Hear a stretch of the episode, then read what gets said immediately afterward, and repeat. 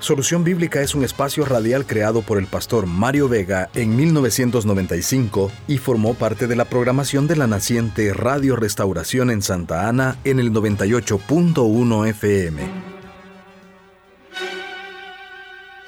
La respuesta a su pregunta o inquietud aquí en Solución Bíblica. Con gusto le daremos a su pregunta o inquietud la solución bíblica.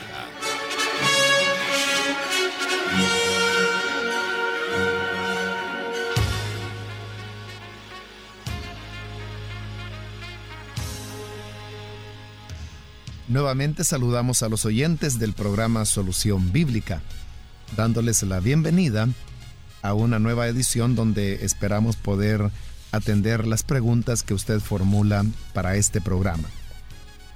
Para este día tenemos varias preguntas que han sido hechas a través de el teléfono. La primera de ellas dice así: ¿Es cierto que cuando Cristo resucitó, también lo hicieron otras personas? Solo que éstas volvieron a morir. ¿Cuál es el pasaje bíblico que cita esto y cuál era el propósito? Posteriormente, todas las emisoras Restauración del país decidieron formar una cadena para transmitir a nivel nacional el programa.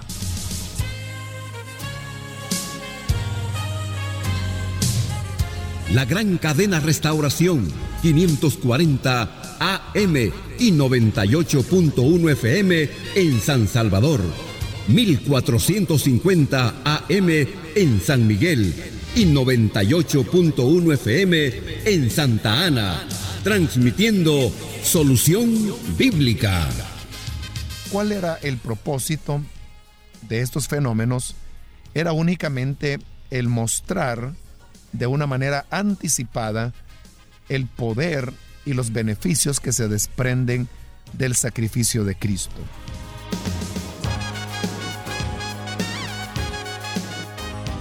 Hoy es tiempo de continuar con el legado, respondiendo a las preguntas de nuestra audiencia a la luz de la palabra de Dios en la nueva generación de solución bíblica. Ahora con el pastor Jonathan Medrano, desde los estudios de Plenitud Radio, 98.1 FM, Santa Ana y Sonsonate. Bienvenido a Solución Bíblica. Comenzamos.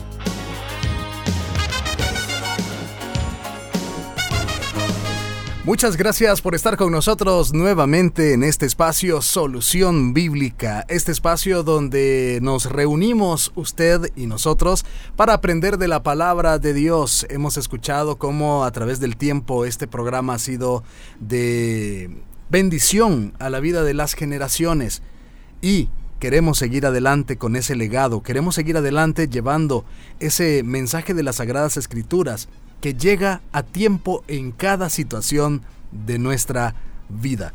Estábamos el año pasado anunciando un pequeño, una pequeña pausa para renovarnos un poco, para volver con usted con más energías, con más preguntas y poder llevar siempre adelante este programa. Le damos la bienvenida en este año 2022. Estamos seguros que el respaldo de Dios estará con nosotros siempre. Y también queremos darle la bienvenida esta tarde al anfitrión de este programa, el pastor Jonathan Medrano, quien ya está con nosotros. Bienvenido, pastor. Muchas gracias, hermano Miguel. Un saludo muy especial para todos los que ya están con nosotros en una nueva temporada de este programa Solución Bíblica. Como usted bien lo menciona, hermano, estamos eh, prácticamente a pocos días de haber estrenado este nuevo año 2022 y para nosotros siempre es un enorme privilegio poder servir a nuestros oyentes respondiendo a cada una de las preguntas e inquietudes que han sido enviadas hasta los diferentes medios que usted tiene a su disposición. Así que reciba un, un caluroso saludo desde los estudios del 98.1 FM en Santa Ana Plenitud Radio. Pastor, ¿cuáles son sus perspectivas respecto a todo lo que está pasando alrededor del mundo y principalmente en nuestro país? Se ve que las cosas podrían estar difíciles, ¿Cuál es su perspectiva en este 2022? Bueno, considero que a pesar de que la pandemia continúa afectándonos un poco, eh, no solamente en el aspecto sanitario, Eh, uno de los elementos que también colocan un desafío para nuestra sociedad es la desaceleración económica que de alguna manera el, no solamente nuestro país, sino que el mundo eh, está viviendo a raíz de diferentes elementos que están convergiendo en un mismo, en un, en un mismo eh, tiempo, en un, en un mismo lapso histórico. Esto definitivamente coloca a la humanidad frente a nuevos desafíos y es importante que frente a ellos nos planteemos la pregunta de cuál es nuestra posición cristiana, nuestra posición ética frente a cada uno de estos acontecimientos. En nuestro país obviamente enfrenta nuevos desafíos eh, políticos, económicos y sociales y obviamente que nosotros como cristianos debemos de partir de nuestra ética bíblica, dejando a un lado nuestros favoritismos ideológicos muchas veces, independientemente de cuáles estos sean, nuestra perspectiva siempre tiene que ser basada eh, a la luz de la palabra de Dios. Y ese precisamente es el objetivo de nuestro programa, tratar la manera de responder a las inquietudes que muchas veces nuestros oyentes se hacen sobre diversos temas que atañen a su realidad. Invitamos a nuestra audiencia que pueda estar pendiente de este programa a través de las emisoras que siempre se unen con nosotros para llevar adelante esta transmisión en vivo. Estas emisoras son, por supuesto, Plenitud Radio, desde donde estamos transmitiendo, cubriendo la zona de Santa Ana y Sonsonate. También estamos transmitiendo a través de el 100.5 FM Restauración para todo El Salvador. También desde San Salvador transmite la estación de la palabra 540 AM para todo El Salvador y más allá. También en San Miguel está transmitiendo 1450 AM Restauración. Nuestros hermanos en Guatemala también han estado pendientes de nosotros preguntándonos cuándo saldremos al aire nuevamente. Pues un saludo especial entonces a ustedes que ya están pendientes también a través de la emisora Cielo FM 89.1. Un saludo muy especial para cada uno de los medios que están uniéndose en vivo a este programa. Pero también le hacemos la invitación para que pueda buscarnos en nuestras redes sociales, específicamente en Facebook, a través de Misión Cristiana Elim Santa Ana, Plenitud Radio, y por supuesto Solución Bíblica. Ahí puede buscar el en vivo, vernos y comentarnos también porque más adelante estaremos leyendo cada uno de sus comentarios. Volveremos en unos instantes con la primera pregunta de esta tarde. Quédese con nosotros.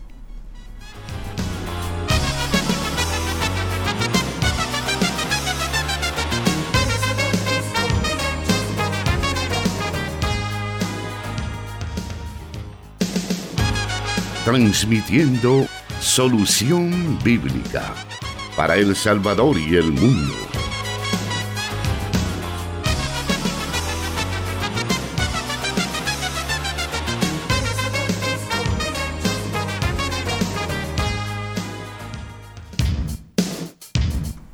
Y la primera pregunta para esta tarde nos dice de la siguiente manera. En una entrevista, Escuché decir que la Biblia ha sido fuente de misoginia para la cultura occidental y que el cristianismo promueve el machismo al interior de las iglesias al relegar a la mujer a un segundo plano. ¿Qué opina al respecto? Bueno, en realidad lo que yo opino es que no es cierto, porque un misógino es una persona que odia o mira con desprecio a las mujeres. De hecho que el término misoginia generalmente hace una referencia a las actitudes y comportamientos que degradan, insultan o abusan de las mujeres en virtud de su género. Ejemplos de la misoginia podrían ser el tratar a las mujeres como que son moral o intelectualmente inferiores a los hombres, lo que llevaría obviamente a un abuso femenino, o que se refiere a ellas usando un lenguaje de odio o de abuso. Los críticos del cristianismo a veces afirman que hay misoginia en la Biblia, aunque esas afirmaciones se contradicen tanto por las escrituras como por la historia. Desafortunadamente, aquellos que buscan denunciar algún tipo de actitud misógina eh, en la Biblia a menudo utilizan el mismo enfoque equivocado como aquellos que tratan de justificar la misoginia con la Biblia. Es decir, ambos polos eh, están totalmente equivocados. Es decir, ellos arrancan literalmente versículos de su contexto inmediato, imponen los convenios culturales modernos sobre las culturas antiguas y pasan por alto el mensaje general que se presenta. Lo que es peor, muchas veces se ignoran el profundo efecto positivo que, por ejemplo, el cristianismo bíblico ha tenido para las mujeres en todo el mundo. Un simple acercamiento de, contexto eliminaría la mayor parte de las afirmaciones que se hacen al decir que la Biblia contiene afirmaciones eh, de misoginia. Un ejemplo perfecto, por ejemplo, eh, de esto sería la carta de los Efesios en el capítulo 5, versículo 22 y al 24, que dice que si bien es cierto las esposas deben de estar sujetas a sus maridos como el, al Señor, es ahí donde, por ejemplo, los críticos y los misóginos por igual prefieren citar estas palabras fuera de su contexto para apoyar la afirmación de que la Biblia enseña que las mujeres deben de estar subyugadas a los hombres. Sin embargo, tanto aquellos que quieren justificar la misoginia a partir de la Biblia como aquellos que quieren asegurar que la Biblia tiene estos elementos de misoginia, olvidan eh, la orden que también se da en las escrituras, donde se nos obliga a los maridos a amar a nuestras esposas, así como Cristo amó a la iglesia. Y dice también el escritor que debemos de hacerlo como que amamos nuestros propios cuerpos. Es decir, que si bien es cierto, hay una orden, hay, una, hay un imperativo hacia el hombre para que ame a su esposa como un deber, eh, también la escritura va más al fondo y dice que debe de hacerlo así como eh, uno ama su propio cuerpo, proveyéndolo, sustentándolo, así como también Cristo lo hace por la iglesia.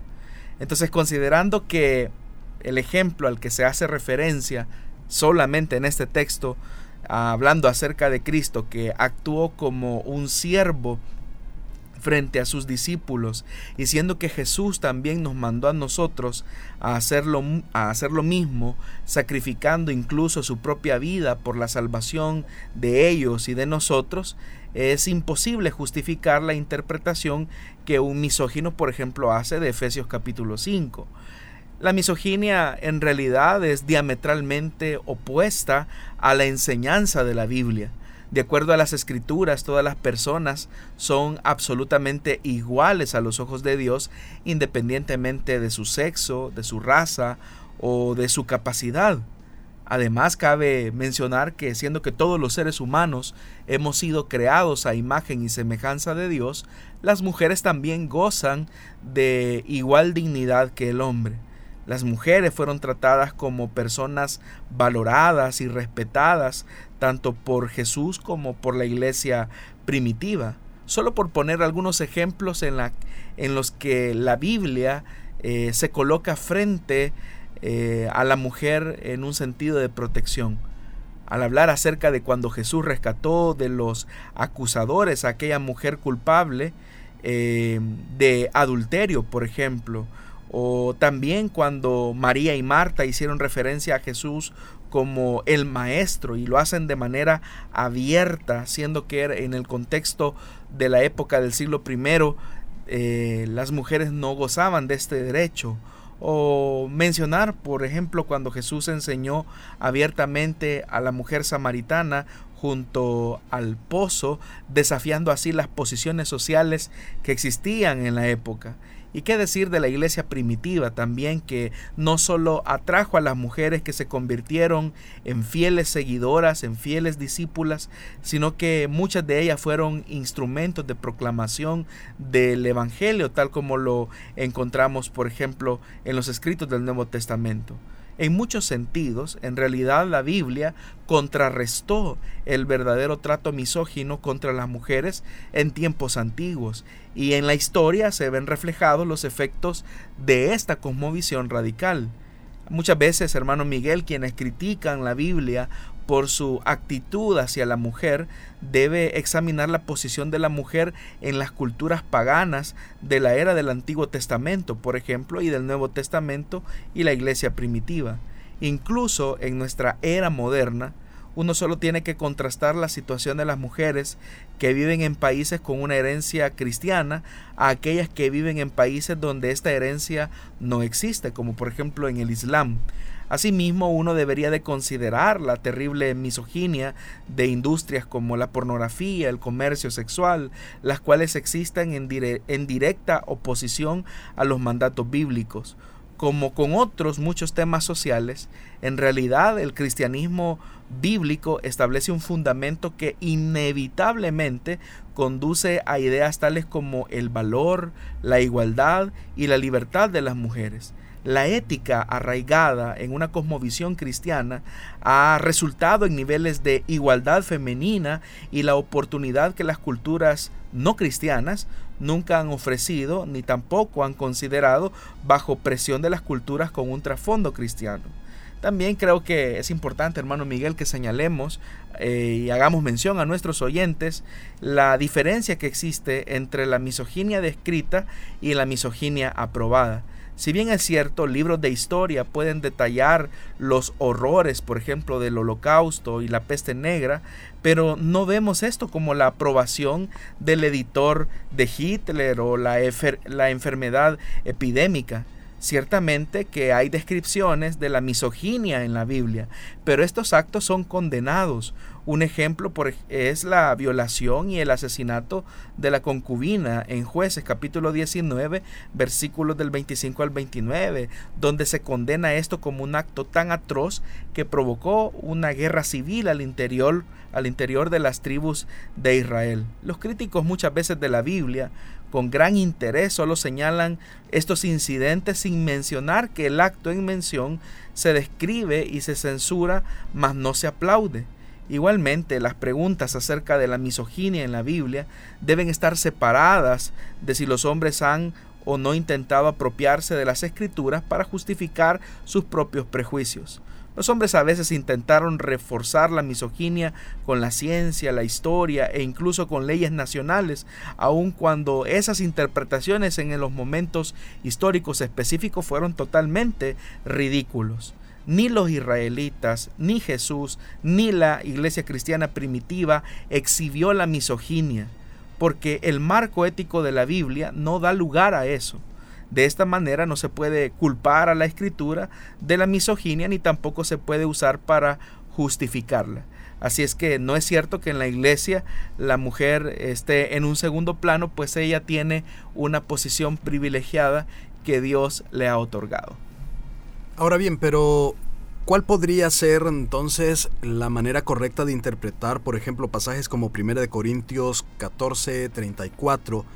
cuando dice que las mujeres callen en las congregaciones porque no les permito hablar, sino que estén sujetas, como también la ley hace referencia también al pasado, eh, lo dice. Entonces, ¿cómo podemos interpretarlo? ¿Cómo podemos interpretar también que no hay mucho protagonismo eh, de mujeres en el Antiguo Testamento? O sea, no tanto como los hombres.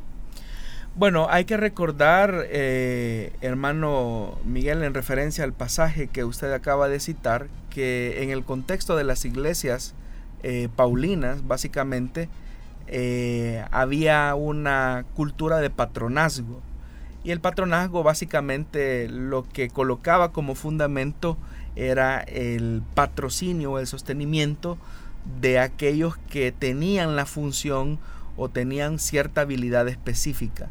Resulta ser que en el siglo I en muchas de estas iglesias habían mujeres eh, acaudaladas o acomodadas que gozaban de ciertos privilegios y por obvias razones también sostenían a los ministros que eran los encargados de enseñar la palabra eh, de Dios. Y eso podía llevar al punto de creer a las mujeres que tenían cierto derecho sobre los predicadores o sobre la el gobierno o la administración de una iglesia. Y eso es lo que se necesitaba regular.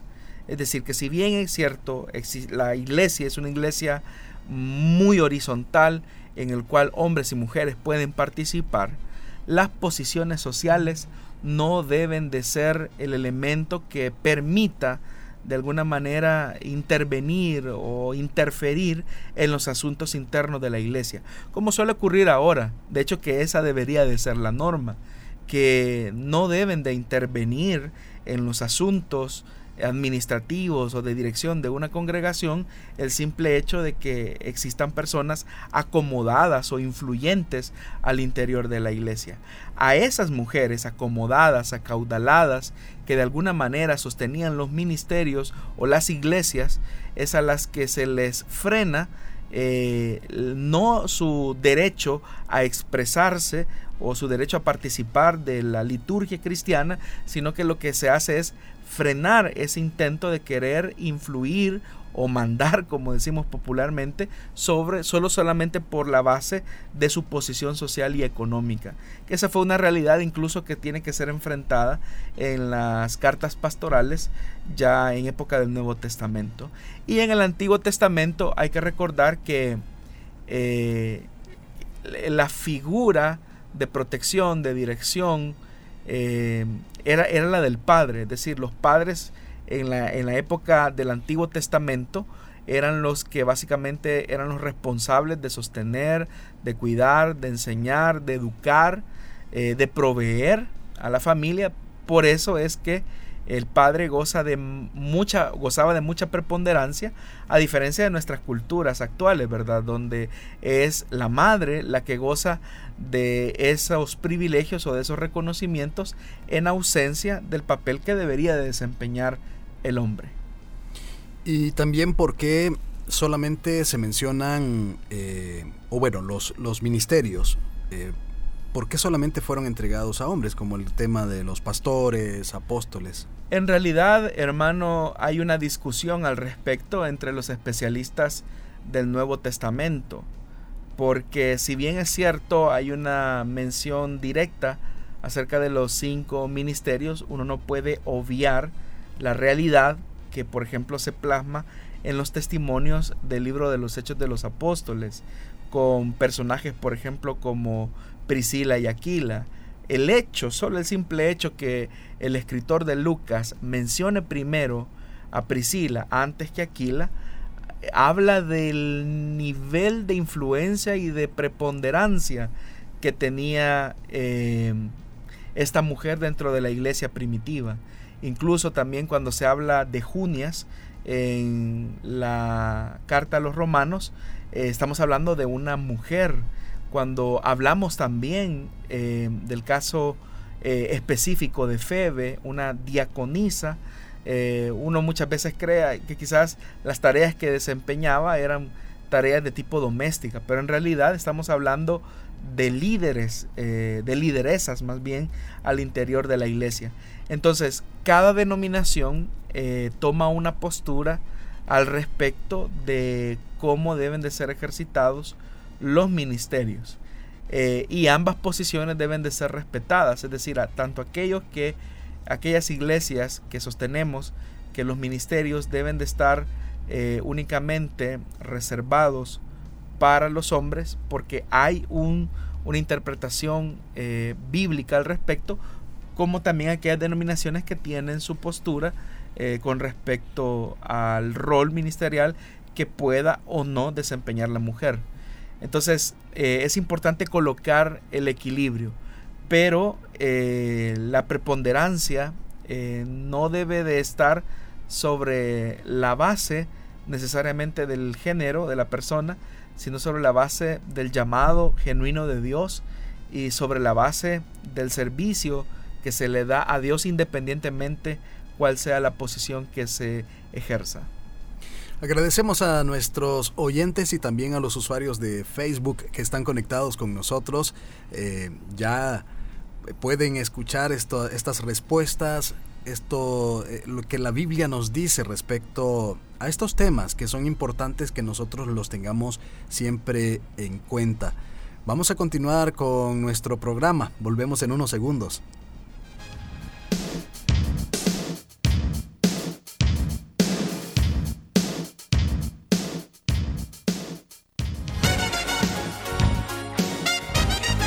Escríbenos tus preguntas al número de WhatsApp de Plenitud Radio 503 7848 5605 y número de WhatsApp de Restauración 503 78 56 94 96.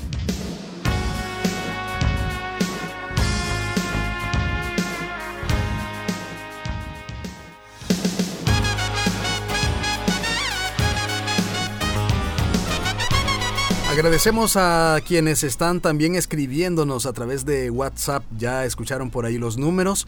Pueden estar pendientes de podernos enviar sus mensajes, podernos enviar sus preguntas, sus comentarios. Los estamos recibiendo con el mayor de los gustos y dándoles lectura. Pero antes de dar a conocer a algunas de las personas que se han comunicado con nosotros, vamos con la segunda pregunta de esta tarde. Y esta nos dice así. ¿Es factible que los cristianos al fallecer, podamos ser cremados como alternativa diferente al entierro? Lo pregunto porque se me hace una medida sustentable con el medio ambiente. Muchas gracias, nos dice él o la oyente. No, en realidad es todo lo opuesto. Eh, una persona cuando es cremada se necesitan em, altos niveles de, combustión para que eso pueda eh, ocurrir. Y en realidad, eh, si, si, la, si tuviéramos que elegir entre una y otra, lo más conveniente, incluso hasta para el planeta, es que el poder ser sepultados bajo tierra, porque nuestro mismo eh, cuerpo es un, una serie de, de, es un organismo que al descomponerse pues pasa a reducirse las más mínimas partículas en las cuales son eh, combinadas con elementos eh, químicos y orgánicos de nuestro medio ambiente. Por eso es que la expresión, ¿verdad? Polvo eres y al polvo eh, te convertirás que aparece en la escritura, tiene mucho sentido porque hay un proceso de descomposición en el cual nosotros, una vez hemos entrado en ese proceso, una vez muertos, venimos a ser como elementos orgánicos que se suman al ecosistema completamente. Así que si fuera esa la, disyuntiva entre eh, el, tema del medio ambiente, entre ser eh, sepultado o ser cremado, y lo que nos preocupa es el tema del medio ambiente, pues lo mejor sería ser sepultado. Ahora, es interesante algo, hermano Miguel, y es que para el judío, em, el ser cremado es considerado como algo que no es eh, moralmente aceptable. Estoy hablando dentro de la cosmovisión judía. No hay nada en la, Biblia al respecto que lo prohíba. Sin embargo, el pensamiento judío es precisamente eh, de darle un gran respeto al cuerpo. Y el respeto que se le da al cuerpo es el tratamiento adecuado que se le pueda dar. Incluso en el Antiguo Testamento, cuando una persona era devorada por una bestia, como por ejemplo ocurrió en el caso de Jezabel, eso era considerado como una gran afrenta, una gran maldición que había acontecido o que había caído sobre la vida de esa persona que ya había fallecido.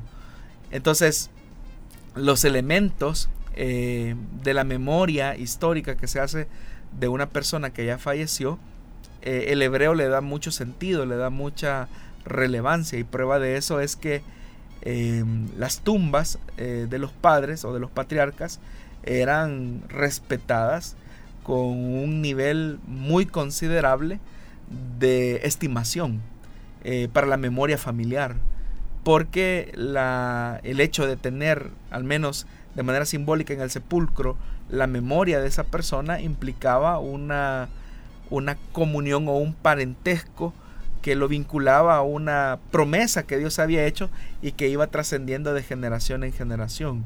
Por eso es que en la Biblia y en el Antiguo Testamento particularmente se da mucho énfasis a cuando los reyes eran, eran muertos y se les menciona que eran sepultados en tal o cual lugar, haciendo referencia al hecho de que la memoria de esa persona, aun cuando ya no estaba entre los vivos, era recordada por aquellos que le habían conocido. Ahora, desde el punto de vista espiritual, ¿existe alguna prohibición, digamos, a poder tener alternativas al entierro. No, no hay ninguna, no hay ninguna prohibición. Es decir, si alguien decide es en vida, ¿verdad? Que cuando muera eh, decide ser cremado, es decir, tomó la decisión previamente y la hizo del conocimiento a sus familiares, pues no hay nada que lo restrinja en la escritura como tal, ¿verdad? Eh, hay personas que incluso en el programa se recordará, hermano Miguel, que hay personas que consultaban eh, sobre el tema de la resurrección.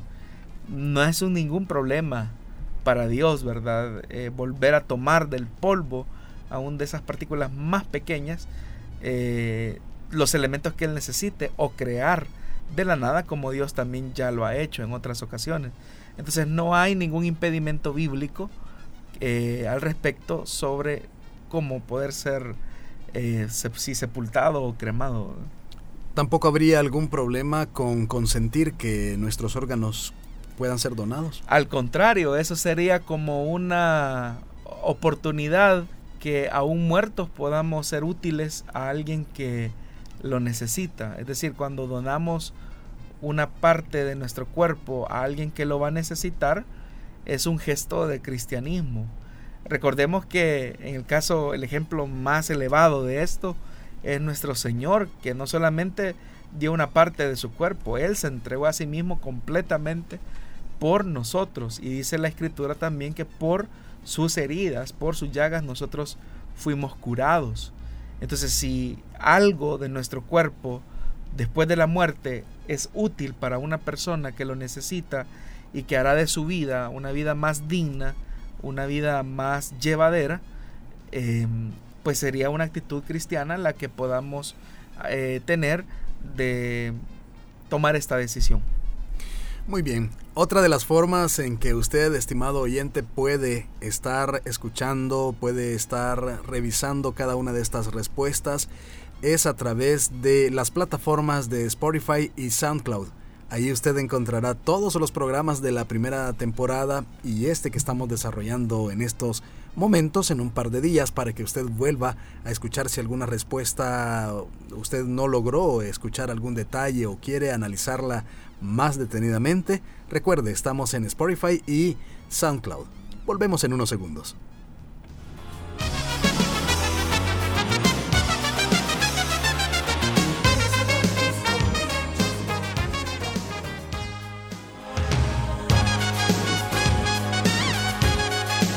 Solución Bíblica.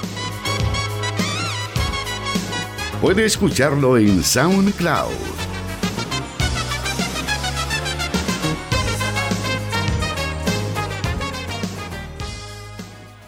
Vamos a continuar ahora con la siguiente de las preguntas que tenemos para esta tarde. Y esta dice así. Me gustaría hacer una pregunta acerca de lo que dice Primera de Corintios 11:6 bueno, está relacionado con lo que hablábamos más o hablábamos anteriormente. Porque si la mujer no se cubre, que se corte el cabello, y si le es vergonzoso a la mujer cortarse el cabello o raparse, que se cubra. ¿Por qué dice que se corte también el cabello? ¿Es pecado que una mujer se corte el cabello? no, no, no es pecado. Lo que ocurre, hay que, eh, hay que tener mucho cuidado con el tema de los anacronismos. Los anacronismos son tomar posturas culturales, antropológicas em, de nuestra época y tratar la manera de insertarlos como medios o mecanismos de interpretación a los textos bíblicos que responden a un contexto histórico, político, cultural, antropológico. Y en vez de filtrar la escritura con nuestros eh, con nuestras ciencias y con nuestra cultura, lo que debemos de hacer es tratar la manera de trasladarnos al contexto histórico en el que ese texto fue escrito o redactado. Cuando el apóstol Pablo escribe su carta a los Corintios, que en realidad es una composición más o menos de cinco cartas, como los especialistas lo han mencionado, en el tema del el decoro que debe de existir en el culto cristiano, Pablo lo que hace es tratar la manera de hacer un argumento sobre el tema del velo de la mujer. En realidad, los que han leído ese pasaje se habrán dado cuenta ya que Pablo no, no define eh, en realidad si el velo es el cabello o si la mujer debe de cubrirse con un velo específicamente. Es decir, Pablo trata la manera de hacer todo un razonamiento lógico, pero al final no lo concluye. Entonces el pasaje no está haciendo una referencia a que si es correcto que una hermana se corte o no se corte el cabello. Lo que está diciendo el pasaje es que dentro de la congregación cristiana debe de existir un decoro, debe de existir un, elemento de pudor al interior del culto de celebración. Que claro, en esa época eh, el que una mujer tuviese su cabellera larga era un elemento de mucho de mucho honor para la mujer. Eh, curiosamente, hermano Miguel, una mujer, por ejemplo, no podía llegar con el cabello como popularmente nosotros llamamos suelto, ¿verdad? Sino que una mujer siempre tenía que llegar con su cabello eh, recogido y cubierto por un velo. Que una mujer se soltara el cabello era un acto indecente, que solamente lo hacían las mujeres pecadoras. Eso es muy curioso porque en el momento en el que Jesús llega donde aquel religioso que lo invita a comer, dice la escritura que hay una mujer que llega y comienza a llorar a los pies de Jesús, pero eh, esta mujer se suelta su cabello y con su cabello trata la manera de secarle los pies al Señor. Ese acto era un acto muy indecoroso en la época, era un acto muy deshonesto, es decir, eso de soltarse el cabello era un acto bastante vergonzoso, muy deshonesto, muy indecente. Y lo más interesante o lo más curioso es que Jesús lo, lo permite. Pero lo permite porque aún en ese gesto lo que él quiere demostrar es que Jesús no ve a esa mujer como un objeto sexual, sino que la ve como una mujer con dignidad. Nuevamente encontramos un pasaje de la Biblia que afirma lo que decíamos en nuestro primer segmento del programa. Entonces, el texto no está hablando acerca de, de cortarse el cabello. Lo que el texto está hablando es de los patrones de decoro de la mujer mientras está en el culto cristiano del siglo I, obviamente. Hoy existen otros patrones culturales que obedecen a nuestra época que obviamente debemos de considerar. Creería que la pregunta de la oyente también lleva como, o en el trasfondo, eh, acerca de poder hacer ciertos arreglos, si lo podemos llamar así, eh, de manera física, en los cuales también pudiéramos incluir el, eh, pintarse las uñas, arreglarse las uñas, dicen algunas, hacerse manicura, pedicura, eh, hacer pues diferentes arreglos en su imagen para poder en términos pues cotidianos verse bien. Eh, ¿Puede hacer esto una mujer cristiana? Bueno, yo creo que lo debe de hacer por una cuestión de, de autoestima. Obviamente guardando siempre los elementos que la Biblia establece de prudencia y de decoro o de recato, como también se quiera mencionar. La mujer eh, debe de hacerlo. Eh, es preferible que una mujer tenga una estima saludable a que ella se sienta a sí misma como una persona fea, eh, que no vale la pena, y llega a un punto de un descuido tan exagerado que confunda su baja autoestima eh, con una falsa humildad de que no, es que no importa cómo yo sé, e, esté externamente. Incluso hay unas, yo he escuchado de personas que dicen, no importa lo que haga con mi cuerpo, es decir, yéndonos al otro extremo, si le doy de comer, si me arreglo, no me arreglo, si me baño, no me baño, de todas formas, mi cuerpo es esta carne de la cual me quiero liberar. Y hay como un pensamiento dualista en el que pretendemos liberar el alma, que es lo bueno, del cuerpo, que es lo malo. Pero ese es un pensamiento que no es bíblico, es un pensamiento griego. Dios lo dice claramente en su palabra, Pablo citando, citando las palabras de Pablo, que no sabéis que vuestro cuerpo es templo y morada del Espíritu Santo y que nuestro cuerpo ya no nos pertenece, es lo que dice el apóstol Pablo, que nuestro cuerpo ya no nos pertenece y por lo tanto debemos de honrar al Señor en nuestro cuerpo. Entonces, el trato digno que le demos a nuestro cuerpo, en el cuidado, no solamente en los elementos estéticos, hermano Miguel, sino que en los elementos de salud son fundamentales, porque en eso también demostramos y reconocemos que nuestro cuerpo efectivamente ya no nos pertenece, sino que le pertenece al Señor. Así que no debe de existir una restricción hacia una mujer eh, porque eh, se arregla adecuadamente, decorosamente, con el pudor que, debe de caracterizar a una cristiana, eh, debe de hacerlo. Primero por tomando en cuenta que el cuerpo ya no le pertenece, debe de cuidarlo. también por satisfacción personal, una autoestima saludable, la forma en que cuidamos nuestro cuerpo nos da una salud emocional equilibrada. Eh, las que están casadas también pueden eh, tener eh, otra motivación de agradar a su esposo. Igualmente el esposo debe de hacerlo, porque muchas veces somos muy inquisidores hacia la mujer, ¿verdad? Que la mujer es la, la vanidosa o que la mujer es la que tiene mucha coquetería, pero en realidad, hermano Miguel, a fuerza de ser sinceros, hay muchos hombres que son más vanidosos que las mujeres, ¿no? Es cierto.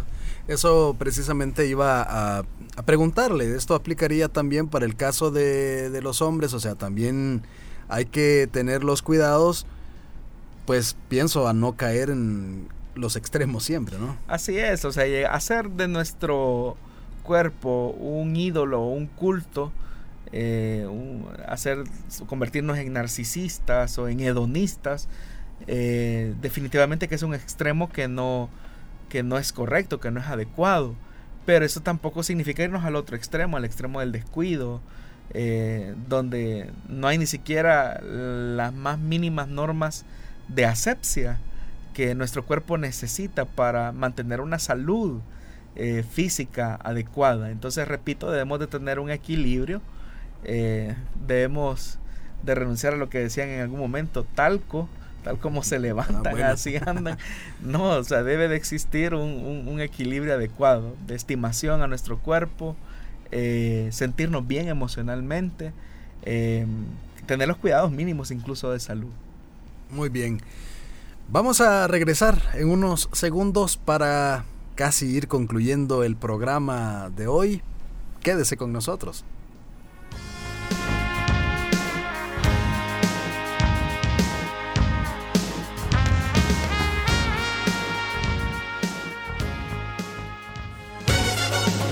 Búsquenos en Facebook como Solución Bíblica.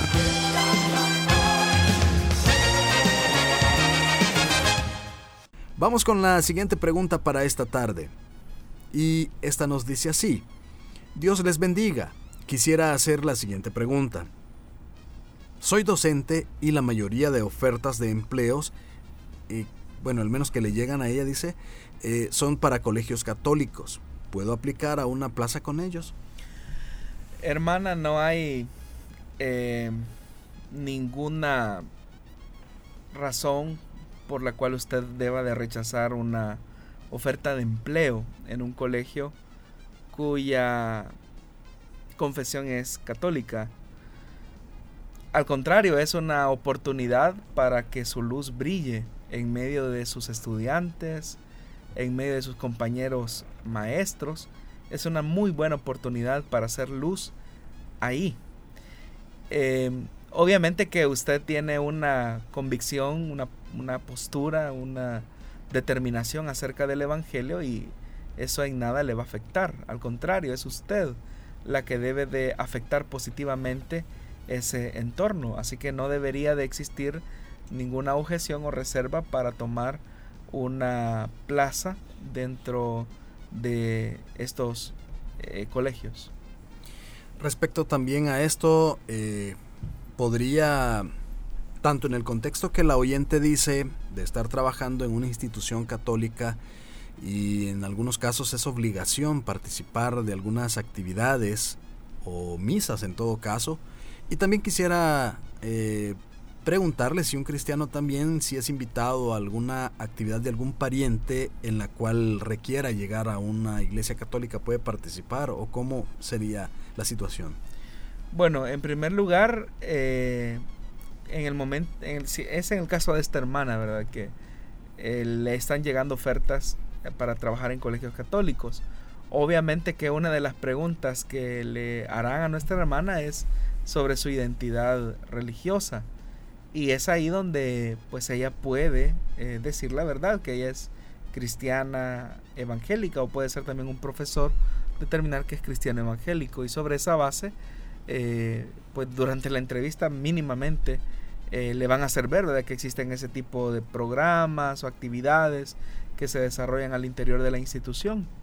Y esa es la oportunidad donde ella pues puede negociar, ¿verdad? El hecho de, de ofrecer siempre sus servicios profesionales sin que esto lleve inmerso el tema religioso, es decir, simplemente el hecho de ofrecer su, su, su trabajo, sus, sus servicios profesionales como docente, pero eso no implica necesariamente que tenga que asistir a una actividad religiosa, porque lo uno no necesariamente tiene que conllevar a lo otro. Ella puede limitarse a hacer su trabajo si así se lo permiten. Hay lugares son, donde quizás esta opción no es posible. Ahora, con respecto a participar de actividades religiosas, pues nuevamente ahí, ahí volvemos al tema de las, de las convicciones eh, cristianas y el tema también de la conciencia. Porque alguien puede, eh, digamos, acompañar a una persona en su luto, en su dolor, eh, a un familiar, y se está haciendo una ceremonia específica, pero obviamente que el cristiano no debe de participar de eso. Sí debe de tener un respeto hacia las creencias de otras personas, pero eso tampoco necesariamente tiene que significar que participe de dichas ceremonias, porque su identidad cristiana, eh, su convicción eh, evangélica debe de, de, conducirle a, una identificación y es una cuestión de respeto, ¿verdad? Eh, de acompañar a una persona, pero sin que necesariamente eso signifique que, bueno, vamos a participar de la misa para caerle bien a las personas. Debe de haber una determinación en el que, lo siento, yo soy cristiano y, y estoy aquí para apoyarte y luego que hayan terminado sus em, usos religiosos, sus ceremonias, yo estaré contigo y, o aquí estoy. Es decir, hay maneras en las cuales nosotros podemos eh, ser respetuosos con las personas y también las personas eh, son respetuosas hacia nosotros. Eh, pero curiosamente, a veces a los cristianos, a los creyentes les hace falta ese elemento de respeto y de empatía. muchas veces somos muy insultantes a veces a la hora de hacer una separación. Y podemos decir, no, es que yo soy hijo de Dios y ustedes lo que van a hacer son cosas que no son bíblicas, ¿verdad? Y aunque lo que está diciendo es verdad, la forma en que lo está diciendo no es lo correcto. O la forma en que lo está expresando no demuestra ni amor ni compasión. Entonces debe de existir un equilibrio en el que sí yo entiendo que tengo una, una identidad eh, espiritual que difiere a la de las otras personas y que debe de existir un respeto. Pero eso no tiene que conducirnos a un conflicto que muchas veces ha ocurrido, hermano Miguel, a veces en las velas, A veces hay confrontamientos y da lástima y da pena que muchas veces son los, los creyentes los que entran en esa cuestión de insultos o de desprestigios hacia las personas que no se identifican con la fe. Muy bien, eh, tenemos un par de minutos aún para eh, escuchar la siguiente pregunta. Esperamos que se pueda responder en los siguientes, eh, en los últimos minutos que nos quedan. Esta dice así, si Dios no quiere sacrificios humanos, ¿por qué en el libro de los jueces se nos cuenta en el capítulo 11 la promesa que hizo Jefté de ofrecer en sacrificio eh, a su hija si Dios le daba la victoria en la batalla? Bueno, así dice la pregunta. Bueno, en primer lugar, hermanos, es importante tomar en cuenta que el libro de los jueces pertenece a un bloque de libros que se conocen como la historia deuteronomista, que abarcan desde el libro de Josué, yendo por los jueces, pasando por los libros que nosotros conocemos como de Samuel, hasta llegar al libro de los reyes. todo ese bloque literario es lo que los especialistas han llamado la historia deuteronomista. Y se le llama historia deuteronomista porque es una explicación histórica, teológica, al por qué Israel termina en una condición de exilio en Babilonia. Y se llama historia deuteronomista porque es como el fundamento que se coloca como una explicación al por qué Israel pierde la tierra, al por qué Israel va a perder la monarquía, incluso al por qué Israel va a perder eh, el elemento simbólico más importante de su, de su espiritualidad, que es el templo. Y hace un recorrido histórico desde el mismo momento en el que Israel se introduce a la tierra de la promesa, que no, no es tan fiel como debería de serlo, y por eso es que en el libro de los jueces se coloca eh, como una descripción bastante específica de la condición moral y espiritual del pueblo. Cuando se dice en el libro de los jueces que cada quien hacía lo que mejor le parecía, es una observación directa del escritor que desde los orígenes, desde el asentamiento de Israel en la tierra que Dios les había prometido, ellos habían sido una generación desobediente que nunca escuchaban, que nunca oían la voz de Dios, desconocían totalmente al Dios de sus padres. Cuando se menciona entonces la promesa que hace Jefté de sacrificar a la primera persona que le salga al encuentro después de su victoria si el Señor le concedía vencer a sus enemigos, lo que encontramos es un desconocimiento absoluto de la ley de Dios por parte de Jefté. Es decir, Jefté totalmente había ignorado la voz de Dios, así como la había ignorado todos los israelitas, porque no, no conocían la ley de Dios. Cada quien hacía lo que mejor le parecía. Eh, la, ley de Moisés eh, claramente decía que no se debían de ofrecer sacrificios humanos. Y sin embargo vemos que Jefté lo hace como una medida de venganza porque él cree que los que primeros le van a salir al encuentro son sus hermanos. Y él se lleva un fiasco al darse cuenta que su hija, su única hija, la que sale alegre a su encuentro. Y sin embargo, Jefté mantiene su promesa y sacrifica a su hija. ¿Pero por qué lo hace? Porque desconocía completamente la ley.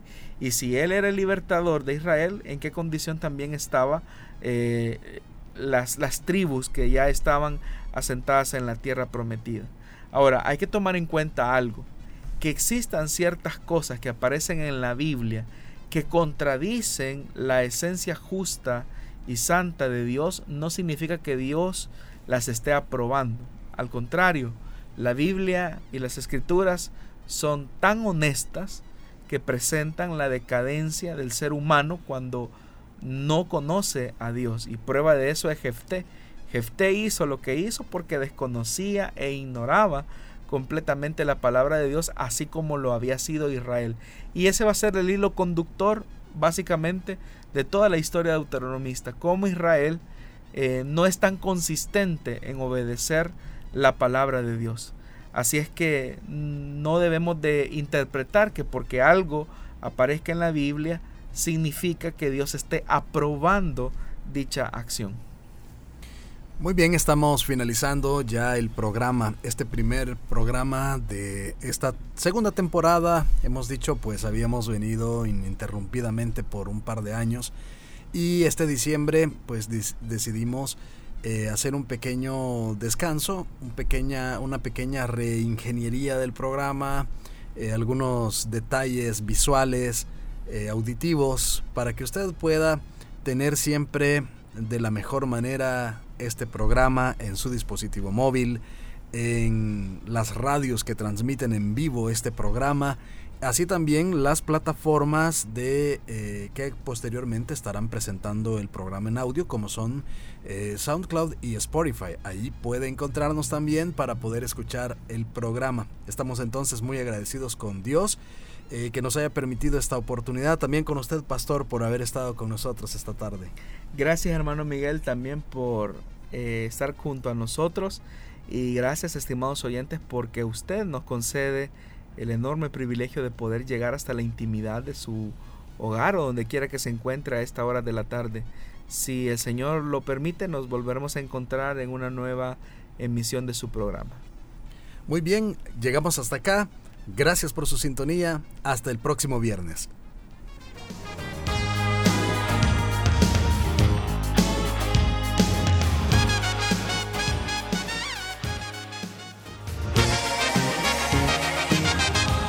Dios da la sabiduría y el conocimiento.